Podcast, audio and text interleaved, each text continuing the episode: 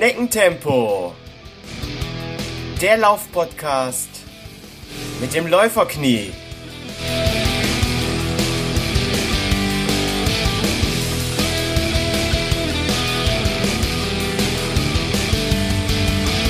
Hallo und herzlich willkommen zu Schneckentempo, dem Laufpodcast mit dem Läuferknie Folge 16. In der heutigen Folge dreht sich alles ums Thema Darm und was beim Laufen mit unserem Darm passiert. Dazu eingeladen habe ich eine bundesweit hoch angesehene Expertin. Mein Gast ist Ärztin, um genau zu sein, Dermatologin und Sportmedizinerin. Sie ist Professorin für Gesundheitsförderung und Medical Wellness an der Hochschule Coburg und der breiten Öffentlichkeit bekannt als Buchautorin. Der Titel Schön mit Darm, Schlau mit Darm und Schlank mit Darm. Hier ist Professor Dr. Med Michaela Axgadermann. Herzlich willkommen, Michaela. Hallo Holger, ich freue mich, dass du das Thema Darm und vor allem auch mein Spezialthema, die Darmflora, heute aufgreifst. Und ich freue mich, dass du Zeit gefunden hast, äh, heute über dieses Thema mit mir zu sprechen. Ich hatte eingangs schon erwähnt, dass du unter anderem auch ähm, Sportmedizinerin bist. Bist du denn auch Läuferin? Ja, ja, Laufen ist eigentlich meine Lieblingssportart, seit ich 16, 17 bin. Also ich laufe inzwischen seit ja, fast 35 Jahren. Wow, dann bist du ja sogar in zweifacher Hinsicht heute Expertin äh, für den Podcast. Sehr schön. Michaela, magst du mir und den Hörern kurz erklären, wie dein Werdegang ist? Wann, wie ist der Darm zu deinem Fachgebiet geworden? Ja, ich habe schon früh in meiner äh, Facharztweiterbildung, das war so Mitte der 90er Jahren, äh, Jahre Studien durchgeführt zum Thema Darmflora und damals Hauterkrankungen. Ähm, es gab aber damals noch nicht die Möglichkeit, das Mikrobiom in seiner Gesamtheit zu analysieren. Das ist erst seit ein paar Jahren äh, möglich. Und ähm, die Ergebnisse und Schlussfolgerungen, die man damals ziehen konnte, die haben nicht so viel gebracht. Aber seit ein paar Jahren, so seit 2006, 2008, äh, gibt es eben neue Analysemethoden und seitdem habe ich das Thema auch wieder aufgegriffen. Ich habe dazu mehrere Bücher verfasst. Äh, ich lehre an der Hochschule auch Anatomie und Physiologie, also auch dazu zählt ja die Darmflora und der Darm ähm, ganz, äh, ganz eng.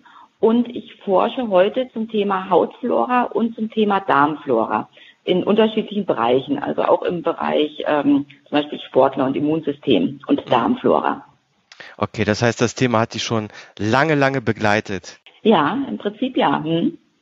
Okay, wir wollen ja heute über die Darmflora ähm, sprechen und was bei den äh, Sportlern im Darm passiert. Ähm, ich habe diesbezüglich gefährliches Dreiviertelwissen, aber äh, damit wirst du denn heute Abhilfe äh, verschaffen, oder? Ja, ich denke schon. Also die Darmflora, die ist ja äh, heutzutage wirklich ein Thema, äh, das in allen Medien auftaucht. Äh, die ist sozusagen vom Kellerkind zum Superstar geworden. Und ähm, jeder von uns hat 100 Billionen Keime im Darm. Das heißt, ähm, wir haben mehr Keime, als wir menschliche Zellen haben. Und so etwas macht der Körper nicht umsonst. Wir kennen das ja vom Sport. Muskeln werden nur erhalten, wenn sie trainiert werden. Äh, Knochen bleiben nur stabil, wenn wir in der Schwerkraft leben und, und Knochen notwendig haben. Ja. Ja. Und ähm, wenn unser Körper 100 Billionen Bakterien in seinem Darm ähm, ernährt und versorgt, dann bedeutet das, dass sie eine ganz große ähm, Bedeutung für unsere Gesundheit äh, und unser Wohlbefinden haben. Mhm. Das bedeutet also, dass, dass ich als Sportler wirklich davon profitieren kann, wenn meine Darmflora intakt ist. Ja, die Darmflora, die ist ja nicht nur für den Darm zuständig. Viele Sportler haben ja Darmprobleme, ja. Mhm. Ähm, das gerade bei Läufern kennt man das häufig, aber die ähm, Effekte der Darmflora, die gehen über den Darm hinaus. Das heißt, sie beziehen die Psyche ein, die Nährstoffversorgung, das Gewicht, die Leistungsfähigkeit des Sportlers, ähm, das Immunsystem, die Produktion von Antioxidantien können also auch in gewisser Weise vor oxidativen Stress schützen, dem Sportler ausgesetzt sind, beeinflussen die Hormonproduktion. Also sind nicht nur für Sportler, aber eben auch für Sportler enorm wichtig. Mhm. Und ähm, die, die Darmflora von Sportlern und dann jetzt auch speziell von, von Läufern, wenn ich das so ein bisschen jetzt raushöre, ist die dann äh, besser oder schlechter als die von Couch Potatoes? Die Darmflora von Sportlern, die ist in der Regel gesünder und vielfältiger als die Darmflora von Couch Potatoes. Dazu gibt es inzwischen einige Studien. Mhm. Äh, man kann zum Beispiel oder man konnte äh, zum Beispiel direkt nach einem Halbmarathon feststellen, dass sich die Darmflora äh, durch diese 21 Kilometer in eine günstige Richtung verändert hat. Mhm. Das heißt, die Zahl bestimmter Keime, denen man äh, gesundheitsförderliche Eigenschaften zuspricht, die nimmt während dieses Laufs im Vergleich zur Zeit vor dem Lauf zu. Und äh, möglicherweise reagiert der Körper durch diese Veränderung der Bakterien auf Entzündungen, oxidativen Stress, äh, Stresshormone, denen der Sportler ausgesetzt ist. Und ähm, die Darmflora, die kann eben relativ schnell regulierend eingreifen, in den Körper vor Schäden bewahren.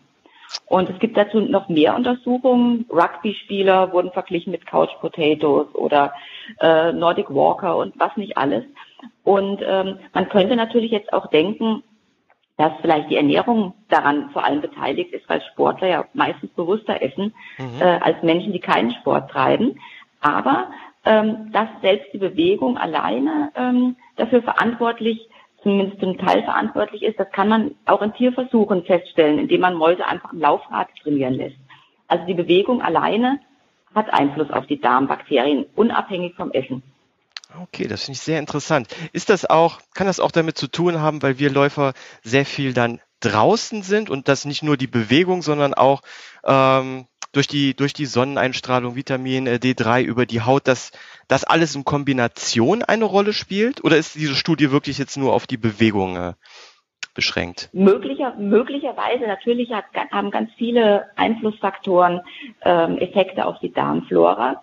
Ähm, draußen im Freien, natürlich Vitamin D und so weiter spielt sicher eine Rolle, aber wahrscheinlich auch der, möglicherweise auch der stärkere Keimkontakt, der ist ja ganz wichtig. Wir leben ah. ja viel zu hygienisch und viel zu sauber. Mhm. Und wenn ich durch den Wald laufe im Herbst, wenn das Laub verrottet, ja, dann kommen ganz viele Pilze, ganz viele Bakterien, die ich möglicherweise einatme, verschlucke, äh, die auch äh, im Darm vorübergehend oder dauerhaft sich dann ansiedeln können.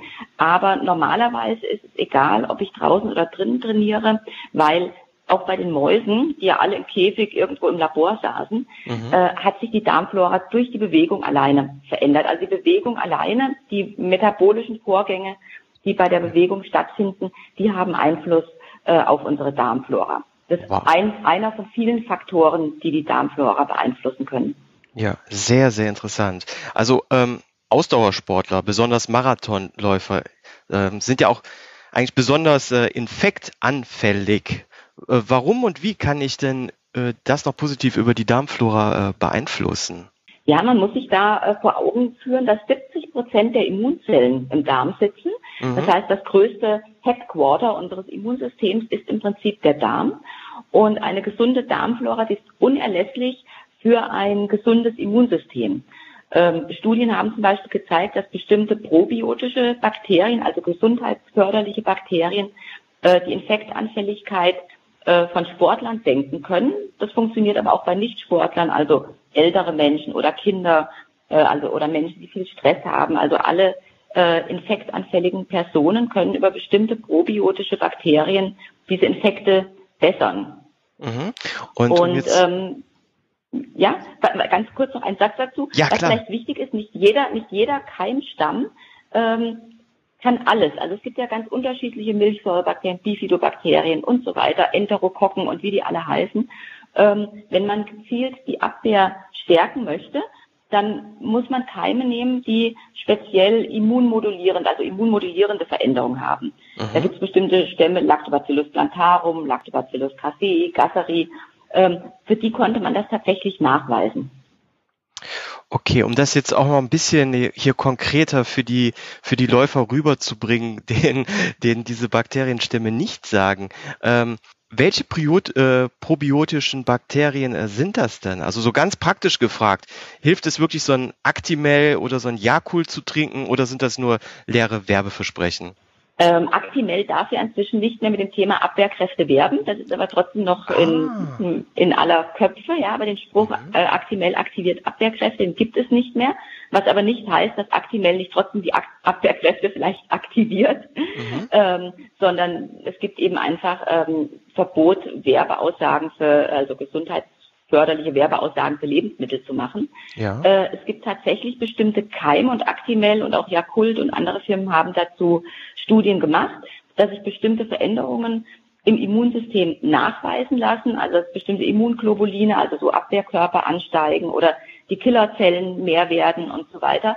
Ähm, das funktioniert, aber es funktioniert, die, die Keimdosis ist nicht, natürlich nicht so hoch in so einem kleinen Döschen. Mhm. Und es funktioniert auch wirklich nur, wenn ich die richtigen Stämme habe. Ähm, wie gesagt, ich glaube, für Yakult und für Actimel gibt es sogar ein paar Studien. Ob die gut sind, kann ich jetzt nicht sagen. Äh, aber äh, die Keime müssen auch ausreichend hochdosiert sein. Also ich kann mir ja auch bestimmte Keime als probiotische Präparate im, im ähm, Internet oder bestellen oder in der Apotheke kaufen. Ah, und da ist schon mal wichtig, ähm, dass diese ähm, Präparate am besten verschiedene unterschiedliche ähm, Bakterien enthalten, mhm. weil für unsere Darmflora die Vielfalt etwas ganz, ganz Wichtiges ist. Und ähm, dann ist es wichtig, dass die Keimzahl stimmt. Wenn da eine Milliarde Keime drin sind, dann hört sich das unwahrscheinlich viel an. Aber im Vergleich zu 100 Billionen ist das nichts. Und man sagt, dass so ein gutes Präparat mehr als 10 Milliarden Keime pro Tagesdosis haben sollte. Ah, okay. Und wenn, wenn ich jetzt äh, morgen in die Apotheke gehe und ähm, mir dort einen äh, probiotischen Stamm äh, bestellen möchte, was könntest du mir da empfehlen und, und was mache ich denn damit? Rühre ich das unter einem handelsüblichen Joghurt runter oder wie wird das dann ähm, weiterverwertet? Ja, also es gibt äh, diese Probiotika, die gibt es in Kapselform oder in ähm, Pulverform meistens. Mhm. Ähm, es gibt bestimmte Stämme, die für Sportler gute Effekte haben, aber es gibt nur wenige Präparate, die dann wirklich auch alle Keime in der passenden Form, wie ich sie vielleicht brauche, mhm. ähm, beinhalten. Ähm, das heißt, ich lasse mich am besten in der Apotheke beraten. Also okay. für Sportler gibt es zum Beispiel Studien, ähm, ich weiß nicht, vielleicht will das auch jemand mal mitschreiben, ja, oder, oder wie auch immer, deshalb sage ich einfach nochmal die Namen, die kann man ja, sich leider nicht merken, ja. Ähm, Bifidobacterium animalis, ähm, da gibt es Studien zu, dass Sportler weniger Atemwegsinfektionen haben. Oder Bifidobacterium breve verkürzt die Regenerationszeit ähm, und erhöht auch die Leistungsfähigkeit von Sportlern. Da gibt es ein paar Studien zu. Oder ähm, Lactobacillus rhamnosum, rhamnosus wirkt entzündungshemmend, auch das ist für Sportler äh, ja von Bedeutung. Ja. Mm, man kauft am besten ein gut gemischtes Präparat, das hoch dosiert ist mit mehreren Stämmen und das aber nicht nur diese Bakterien enthält, sondern auch präbiotische Ballaststoffe. Das ist im Prinzip das Futter für die Bakterien ähm, und das ist in vielen Präparaten enthalten. Ähm, und dieses Futter für die Bakterien ermöglicht dann oder erleichtert die Ansiedlung dieser Keime im Darm. Die sollten ja möglichst dort bleiben, wo ich sie haben möchte. Ja, und ähm, gibt es gibt es da noch ähm, einen Tipp von dir, äh, wie, wie ich das dann wirklich ähm, einnehmen soll? Wie zum Beispiel, äh, es gibt ja bestimmte Medikamente, ähm, danach soll ich keine Milch trinken oder so.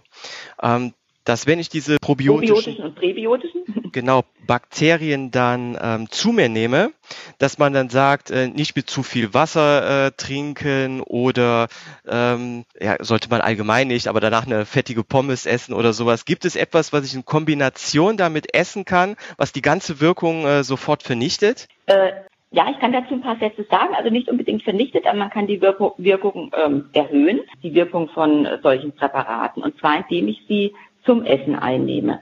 Ähm, ah, okay. die, äh, der Magen ist ja sehr sauer. Das heißt, er hat einen pH-Wert von 1. Das entspricht etwa Salzsäure. Wow. Und diese Salzsäure, die ist dazu gedacht, ähm, Bakterien nicht in den Darm gelangen zu lassen, die eben immer auf Nahrungsmitteln und so weiter drauf sind. Und wenn ich etwas esse, dann geht der pH-Wert nach oben, ist also weniger sauer. Deshalb kommen mehr von diesen probiotischen Bakterien unbeschadet durch den Magen, wenn ich die zum Essen nehme.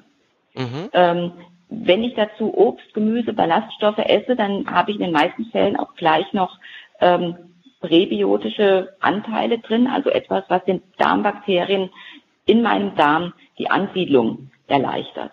Ah, okay, ähm, ja. Das sind so, so Möglichkeiten. Und dazu trinken kann man, äh, soll, man sollte gerade, wenn man viele Ballaststoffe isst, präbiotische Ballaststoffe, präbiotische Präparate, dann sollte man lieber mehr dazu trinken, weil die ah, aufquellen okay. auch so ein bisschen im Darm. Ja, oh, das ist doch ein sehr, sehr guter, guter Tipp. Und ähm, wie sehr haben denn eigentlich mentale Stressoren Einfluss auf den Darm? Also zum Beispiel Ärger auf der Arbeit oder mit dem Partner oder auch Druck und Versagungsängste vor einem Wettkampf. Ist da wirklich äh, was dran? Oder ist das auch eher so eine, so eine mehr, die in die Esoterik-Ecke gehört?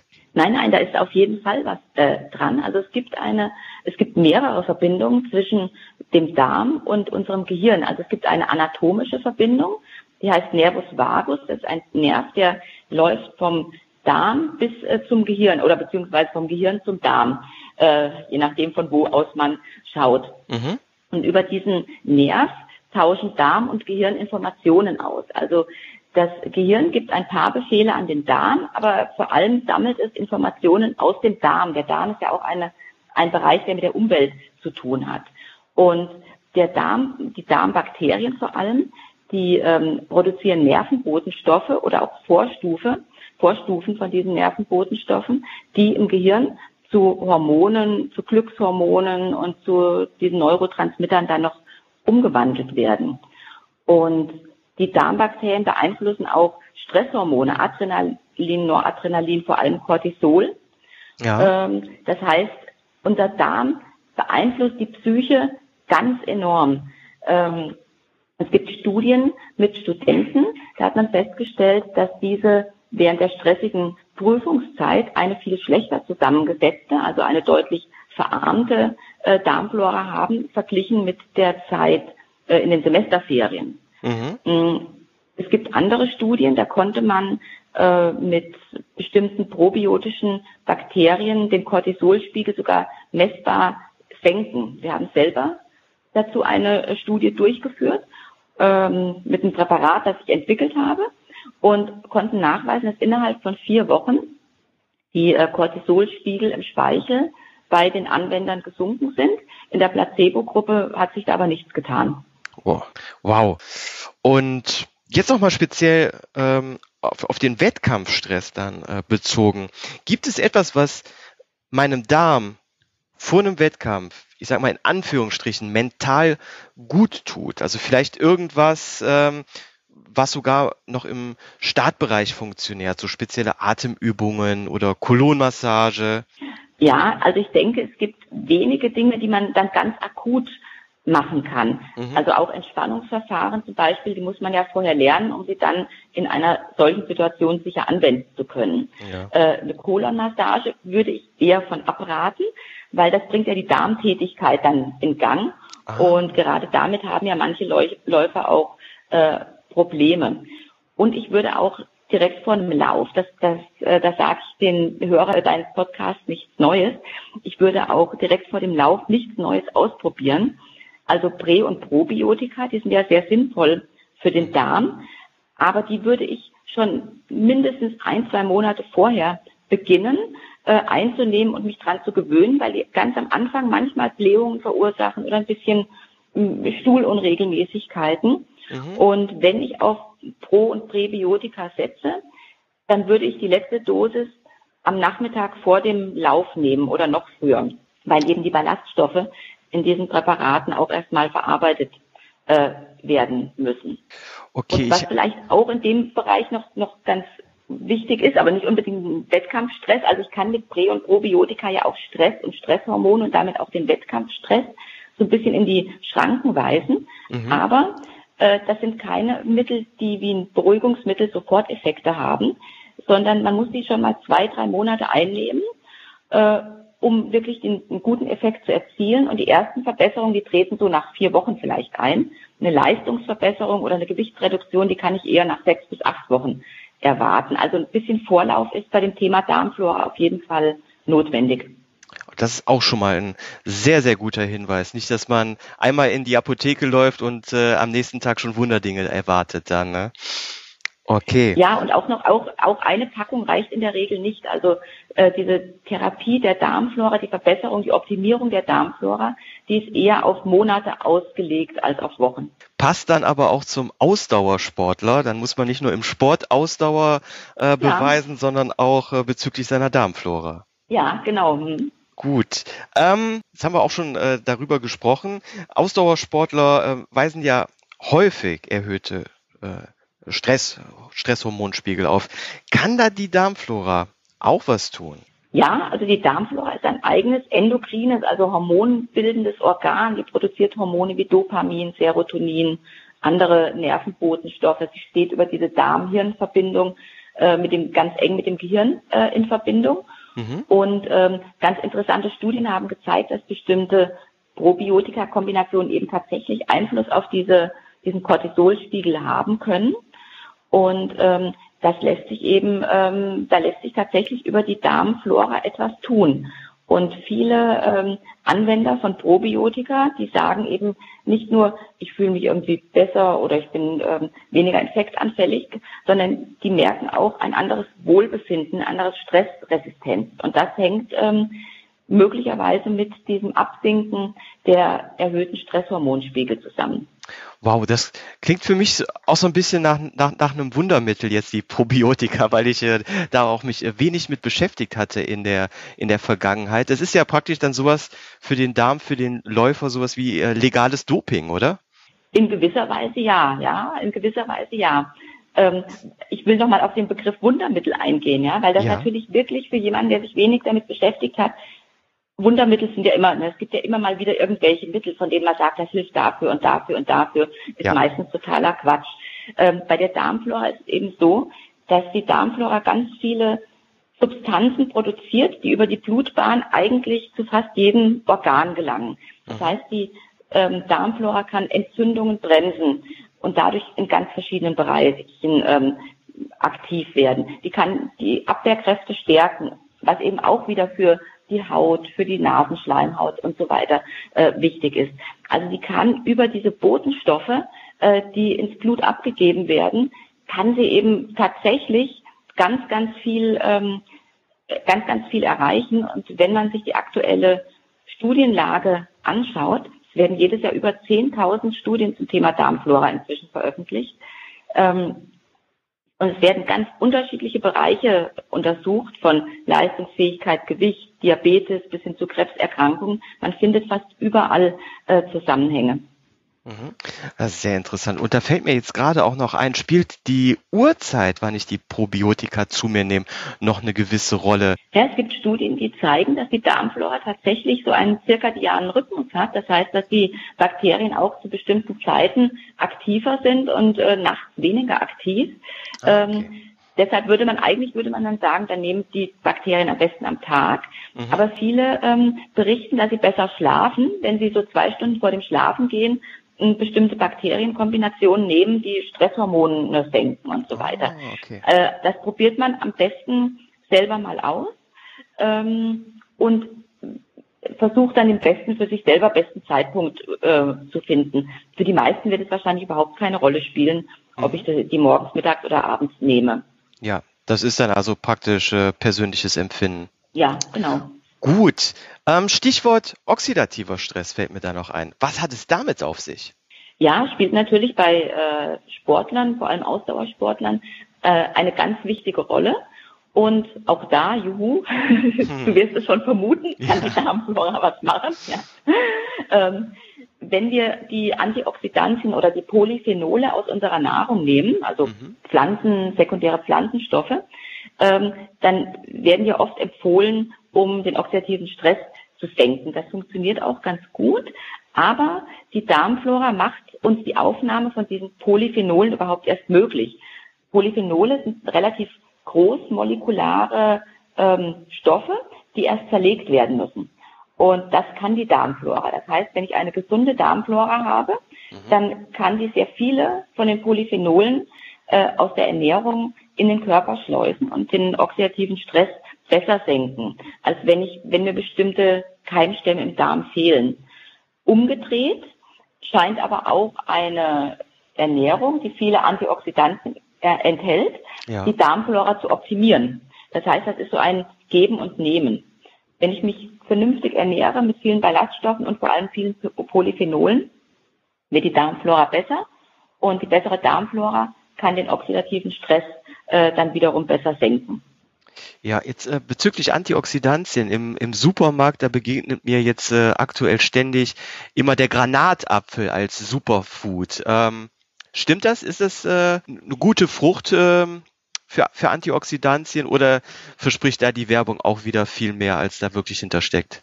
Ja, da gibt's immer so Mode, äh, Modefrüchte. Ähm, es gibt insgesamt, also man kann den antioxidativen Schutz, äh, die antioxidative Schutzkapazität von Lebensmitteln bestimmen. Ähm, in meinen Büchern habe ich dazu auch teilweise entsprechende Tabellen. ORAC-Wert heißt das, O-R-A-C. Mhm. Mm, und da steht der, der Granatapfel schon relativ weit oben. Aber ähm, noch besser ist zum Beispiel äh, sind Holunderbeeren oh. oder Grünkohl ähm, oder auch äh, Gewürze. Espresso schneidet gut ab, wobei man da natürlich kleine Mengen nur trinkt. Dunkle Schokolade. Also es liegt alles ah, okay. ähnlich ähm, wie der Granatapfel. Mm, Rotwein, dunkler Traubensaft. Das sind alles, also je dunkler Nahrungsmittel sind oder je intensiver gefärbt sie sind, ähm, desto besser ist in der Regel, nicht immer, aber in der Regel die Schutzkapazität, ähm, weil diese Nahrungsmittel eben dann die bereits äh, erwähnten Polyphenole enthalten. Ja. Und äh, die schützen eben gut vor oxidativen Stress. Und der Granatapfel gehört dazu, sicher. Aber es gibt andere, die genauso gut sind, andere Früchte. Ja. Ist halt auch schwer zu essen, ja. Es gibt andere Früchte, die ja, leichter zu essen Ja, sind. das stimmt, das stimmt. Äh, mittlerweile, und da frage ich mich auch, wie, wie gut das wirklich ist, gibt's ja den Granatapfel schon, ähm, ja, ich wollte gerade sagen geschält, aber das ist ja geschält und ausgehöhlt, wo man nur noch die kleinen Kerne in so einer äh, Plastikdose dann äh, bekommt und man nur noch die Schale auslöffeln muss ist natürlich auch die Frage, wie, was da alles noch dabei ist, damit es haltbar bleibt und so weiter. Aber das ähm, mhm. ja, ist mir mehr und mehr in letzter Zeit im Supermarkt über den Weg gelaufen. Ja, das, damit es eben einfach einfacher zu konsumieren ist. Ähm, es ist nicht unbedingt, also es gibt natürlich Vitamine, die sehr empfindlich sind, wie zum Beispiel Folsäure oder Vitamin C, die gehen verloren, wenn das lange da rausgeschält wurde. Mhm. Aber gerade diese ähm, sekundären Pflanzenstoffe, die sind relativ stabil. Also die bleiben tatsächlich enthalten, äh, erhalten und die äh, überstehen auch meistens Kochen und Dünsten und Erhitzen und Einfrieren und sowas ganz gut. Also äh, gerade diese Polyphenole und diese sekundären Pflanzenstoffe, die ähm, dürften auch in den geschälten Kernen im Supermarkt noch in ganz hoher Konzentration drin sein. Ah, okay. Ja, da gibst du mir dann doch wieder ein gutes Gewissen. ja, ja. Ähm, besser, wir noch mal besser, man isst, äh, besser man isst so zubereitetes Obst als gar kein Obst. Ja, okay. Ja. Aber natürlich noch besser ist es natürlich dann man frisch. Frisches, ja, ja. Und mhm. am besten noch vom örtlichen Bauern dann. Gut, kommen wir noch einmal zum Wettkampf, zum Laufen zurück. Ähm, beeinflusst die Darmflora auch die Leistungsfähigkeit? Also kann ich zum Beispiel auch, werde ich schneller, wenn ich äh, Probiotika nehme? Wahrscheinlich ja. Es gibt also ein paar Studien, die eben sagen, dass die Erholungszeit äh, geringer ist nach, nach einem Wettkampf, dass die Leistungsfähigkeit äh, steigt, dass die Infektanfälligkeit sinkt. Ähm, das sind also alles Parameter, von denen ähm, Sportler profitieren, weil sie einfach vielleicht weniger Ausfälle haben, ähm, durch, durch Infekte, also weniger Trainingspausen und so weiter, weil sie weniger Entzündungen haben. Es gibt wenige Studien, die wirklich sagen, ein Läufer, der äh, KMA und KMB nimmt, äh, ist zehn Sekunden schneller als der, der es nicht nimmt oder sowas. Ja, da ja. gibt es leider wenig, ähm, ne, aber viele sagen eben einfach, ich fühle mich fitter und ich fühle mich leistungsfähiger, körperlich wie äh, geistig. Ja, ähm, in dem Zusammenhang bezüglich auch entzündungshemmend, was hältst du von äh, Ingwer? Ich habe mal gehört, äh, wenn man frischen Ingwer in, mit heißes Wasser so als Tee trinkt, dass das ein super ähm, Entzündungshemmer sein soll. Ja, das funktioniert mit Ingwer und mit Kurkuma und auch mit Omega-3-Fettsäuren. Ähm, die wirken über den gleichen Mechanismus, also über die gleichen Enzyme, äh, über die auch zum Beispiel Cortison oder Aspirin wirkt. Das mhm. sind bestimmte Enzyme, Zyklooxygenase und so weiter, die werden blockiert. Natürlich nicht so stark wie jetzt durch Schmerzmittel, aber da gibt es Effekte ähm, und dadurch werden weniger Entzündungsbotenstoffe produziert. Also Ingwer und Kurkuma machen im Prinzip das Gleiche. Okay, ja, auch nochmal guter Tipp hier an dieser Stelle. Und infektanfällige Läufer greifen ja häufiger auch schon mal zu äh, Antibiotika. Was sagt denn die Darmflora dazu? Ja, die würde schreien, wenn sie was dazu sagen könnte. Äh, Antibiotika äh, unterscheiden nicht zwischen gut und böse.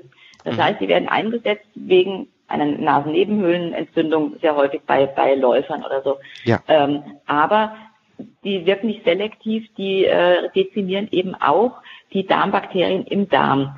Und ich bin als Arzt kein Antibiotikagegner, mhm. aber was man früher halt viel zu selten beachtet hat, ist, dass eben anschließend die Darmflora aufgebaut werden muss.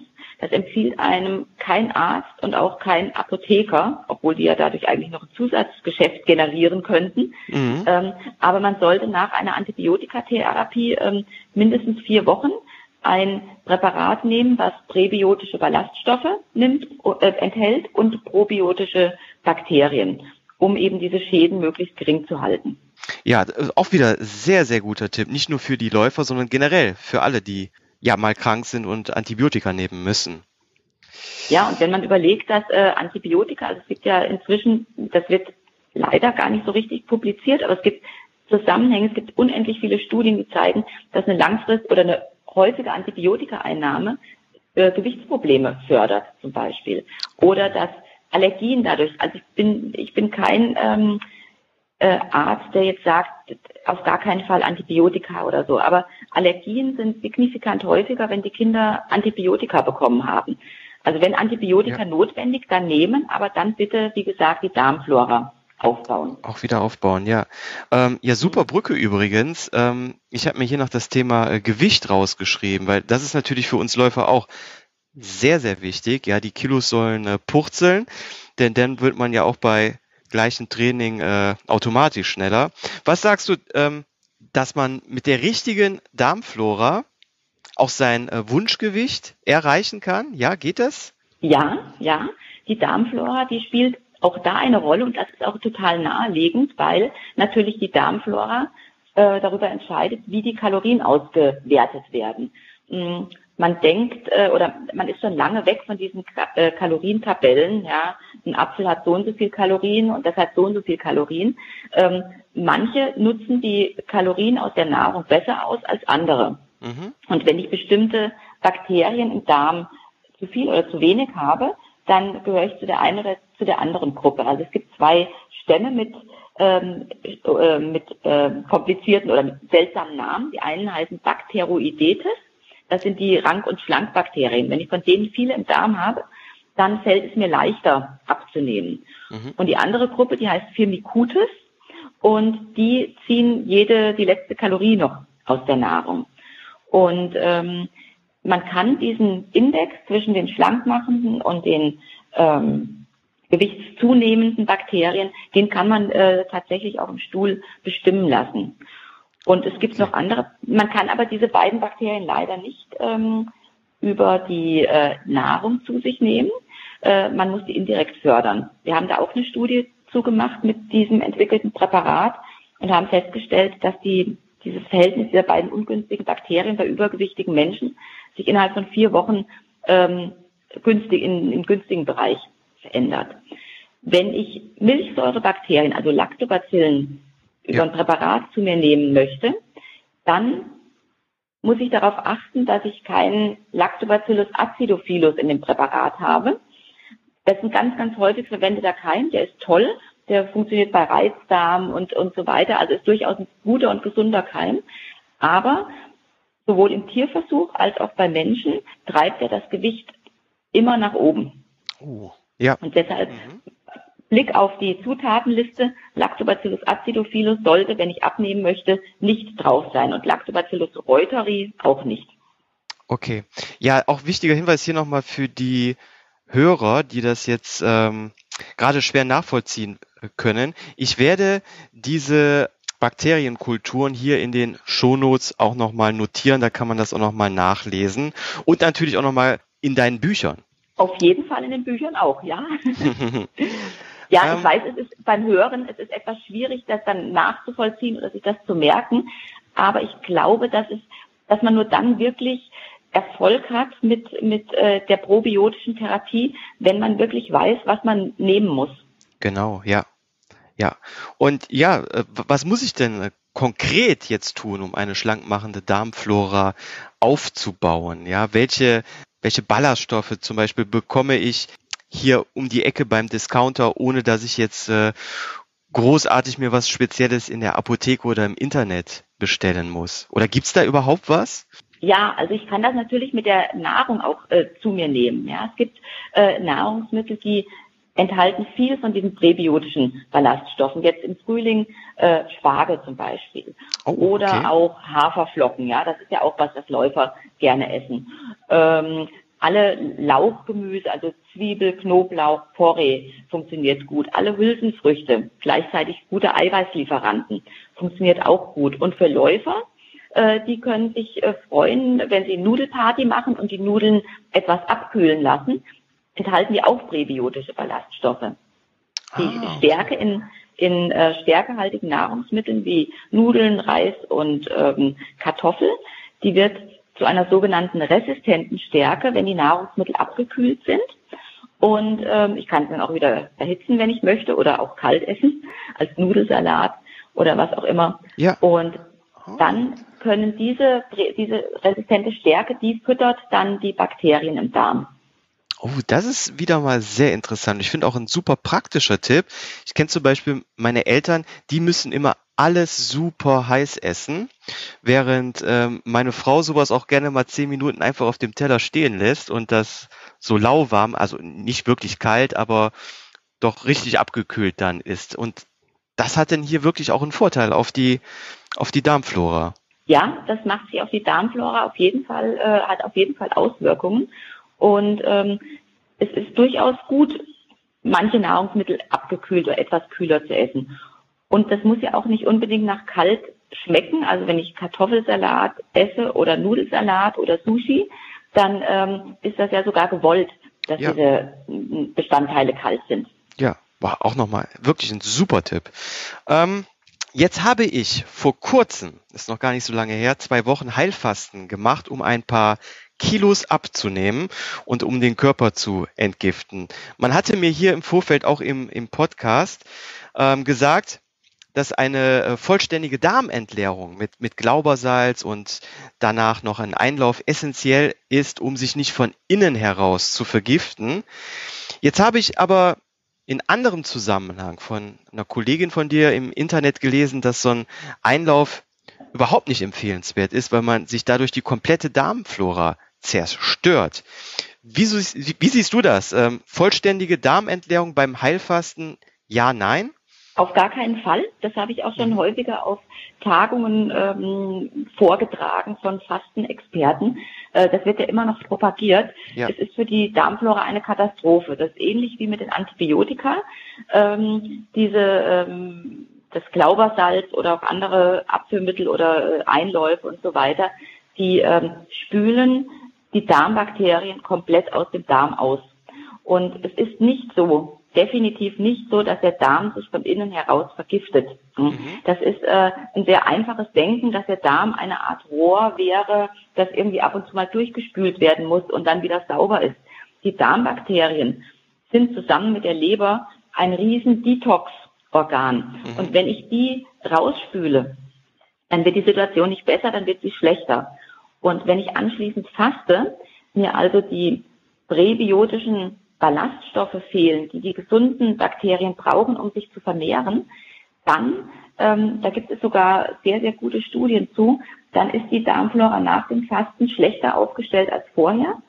Sie ist, äh, sie produziert mehr Entzündungsstoffe und ähm, Fäulnisbakterien können sich dann dadurch leichter ausbreiten, weil die nicht so auf Ballaststoffe angewiesen sind. Okay, das ist ja auch nochmal ein super Hinweis hier an der Stelle, vor allen Dingen die Hörer, die äh, hier auch die letzten Folgen gehört haben, um hier mit einem Fehler, den ich gemacht habe, mal äh, aufzuräumen. Ja, es ist vielleicht nicht unbedingt ein Fehler. Ich meine, Fasten an sich ist was ganz Tolles und was wirklich Gutes für den Körper. Ähm, es gibt auch weitere Untersuchungen, ähm, dass man, wenn man fastet, selbst wenn man glaubert und zwar in der Zeit nichts isst, aber Probiotika und ein paar präbiotische Ballaststoffe äh, zuführt, dass sich dann die Darmflora ganz enorm gut entwickelt weil dann eben die gesunden Bakterien viel Platz haben, sich auszubreiten. Wichtig ist nur, dass man nicht glaubert und dann zwei Wochen nichts Festes zu sich nimmt, dann ist die Darmflora erstmal ähm, ziemlich hinüber. Ja, sehr gut, haben wir damit auch hier ähm, aufgeräumt. Und in der Laufszene ist auch sehr umstritten, ob man während des äh, Fastens laufen soll oder nicht. Einige sagen nein, auf gar keinen Fall. Andere sagen, dass man dann nur die harten Intervalleinheiten weglassen sollte. Und wieder andere berichten darüber, dass die alles auch während äh, des Fastens machen. Wie siehst du das aus äh, sportmedizinischer Sicht? Ja, also ich kenne diese, ähm, diese Angst vor Leistungsverlust bei längeren Pausen, die kenne ich gut aus meiner aktiven Zeit. Also ähm, das heißt, der, der Läufer, der enthusiastische Läufer möchte keine Pausen machen. Aber ähm, normalerweise dient Fasten ja der Regeneration des Körpers. Das heißt, man nimmt sich dann auch häufig aus dem Alltag heraus, der Körper schaltet auf Sparflamme. Und wenn ich jetzt enorm hart trainiere, dann baue ich natürlich auch Substanz ab, Muskulatur, ähm, weil ich ja auch keine Aminosäuren, kein Eiweiß äh, zu mir nehme. Mhm. Und ähm, die meisten werden es aus Erfahrung wissen, aber setzen es doch, doch nicht um. Wenn ich mal 14 Tage meinen Körper für Regeneration gönne, schadet das nichts. Ich bin in, meistens sehr, sehr schnell wieder äh, in der alten Form und ganz im Gegenteil. Viele so leichte Beschwerden oder schwelende Entzündungen, die können dann auch mal ausheilen oder ähm, sich, sich eben wieder regenerieren. Ja. Also meiner Meinung nach äh, spricht nichts gegen leichtes Training oder ausgedehnte Wanderung während des Fastens, aber auf harte Intervalle würde ich verzichten. Okay, super. Bin ich bei dir. Mhm. so, jetzt ähm, haben wir uns ja ausführlich äh, darüber unterhalten, was dem, was dem Darm gut tut, auch schon was dem Darm schadet, wie zum Beispiel Glaubersalz, Antibiotika. Gibt es noch irgendwas anderes, zum Beispiel ein äh, Nahrungsmittel, was du sagst, äh, sollte man unbedingt vermeiden, weil es großen Schaden anrichtet? Also man sollte auf jeden Fall zu viel Hygiene vermeiden keine desinfizierenden Mittel im Haushalt verwenden und so weiter. Die unsere Umweltbakterien, die sind super, die äh, fördern eine gesunde Darmflora, die fördern ein gesundes Immunsystem. Also keine Angst vor äh, ungefährlichen Bakterien. Die mhm. Menschheit ist mit Bakterien aufgewachsen in den letzten Millionen Jahren und von daher ähm, sollte man da äh, keine Angst vor haben. Aber auch unsere moderne Ernährung, die schadet dem, der Darmflora enorm. Also Fastfood, zu viel Fett, äh, zu viel Zucker oder auch äh, Nahrungsmittelzusatzstoffe, wie zum Beispiel Süßstoffe, Emulgatoren, Konservierungsstoffe. Ähm, da weiß man, dass die Darmflora äh, davon nicht profitiert. Also mhm. eine, durch ähm, Süßstoffe zum Beispiel entwickelt sich verrückterweise eine Darmflora, die mehr Zucker aus, dem, aus der Nahrung zieht. Also im Prinzip wow. verzichte ich auf Zucker ja. und ähm, dann macht, dann holt meine Darmflora den Zucker in den Körper. Oder Konservierungsstoffe machen im Darm ähnliches, wie sie in der Nahrung machen, nämlich Bakterien töten. Und ah. deshalb sollte man, wann immer es möglich ist, das geht nicht immer, ich gehe auch gern mal, ich mach auch, back auch mal irgendeine Fertigpizza auf oder was auch immer, aber man sollte doch wann immer möglich ähm, versuchen, frisch zu kochen oder solche äh, vorgefertigten Nahrungsmittel doch zu meiden. Ja, ja, jetzt so, wo du es sagst, macht es auch absolut Sinn und ist einleuchtend. Klar, wenn ich E-Stoffe äh, im Essen drin habe, äh, die Bakterien töten, logisch, dass die Funktion in meinem Darm auch weiter äh, gegeben ist dann. Ja. ja. Hm. Ähm, Gibt es denn noch irgendwas anderes, was ich Gutes äh, meinem Darm tun kann? Für uns Menschen, für unsere Gesundheit und vor allem auch die Sportler ist eine vielfältige Darmflora gut. Und wenn ich eine vielfältige Darmflora möchte, dann ist es gut, wenn ich mich vielfältig ernähre. Mhm. Ähm, das heißt nicht einseitig, nicht nur Kohlenhydrate, nicht nur Eiweiß. Ähm, also auch eine Low-Carb-Ernährung ist für die Darmflora nicht optimal, weil sie vor allem Kohlenhydrate, komplexe Kohlenhydrate für ihre Entwicklung braucht. Mhm. Und ansonsten ähm, tun natürlich auch ähm, fermentierte ähm, Nahrungsmittel wie fermentierte Milchprodukte, Käse, Kefir, Joghurt, Sauerkraut und sowas dem Darm sehr gut. Okay, ja. Und kann ich zum Beispiel jetzt auch meine Darmflora testen, testen lassen, um mal zu wissen, ähm, wo ich jetzt gerade stehe? Ja, das ist äh, möglich. Das geht ganz einfach mit einer Stuhlprobe. Die kann ich entweder über einen Arzt in ein ähm, mikrobiologisches Labor einsenden mhm. oder inzwischen in den letzten äh, Jahren haben sich auch so Tests zum selber einsenden etabliert. Das heißt, ich kann mir so eine Testkit-Box bestellen. Ja. Und ähm, dann selber mein, meine Stuhlprobe einschicken. Im Prinzip sind diese beiden Methoden vergleichbar, sind oft ähnliche Labore oder die gleichen, die die Stuhlproben analysieren. Mhm. Und ähm, die Krankenkassen übernehmen leider weder die eine noch die andere mhm. Art und Weise, es einzuschicken. Also auch wenn der Arzt es einschickt, wird es auch nicht übernommen. Ähm, und ähm, die viele Ärzte stehen leider auch heute noch dem Thema äh, Darmflora-Test, Stuhluntersuchung äh, eher noch skeptisch oder ablehnend gegenüber. Mhm. Okay, und dieses äh, Testset, ähm, ist das ein Set, was ich dann vom Institut bekomme? Das heißt, ich muss im Internet einfach mal gucken, wer das anbietet, oder gehe ich da in die Apotheke, um mir das zu besorgen? Äh, das kann ich auch im Internet bestellen. Also wenn ich Darmtest eingebe oder so, ah, okay. dann ähm, werden mir da mehrere Anbieter angezeigt. Ich mhm. glaube, inzwischen ist das sogar bei Amazon auch erhältlich, sowas bei Ach, Amazon auch Wahnsinn. erhältlich. Ähm, und das sind aber ähm, durchaus seriöse Labore, die dahinter stehen, mhm. die ähm, eben dann genau wie die Einsendungen aus den Arztpraxen auch diese äh, Darmtests aus diesen Boxen untersuchen und ja. dann aber die Ergebnisse auch allgemeinverständlich vermitteln. Genau, das wäre meine nächste Frage gewesen, ob ich mit diesem Ergebnis überhaupt was anfangen kann oder ob ich da auch wieder Bücher und Tabellen äh, brauche aus dem Internet, um das so selber auszuwerten.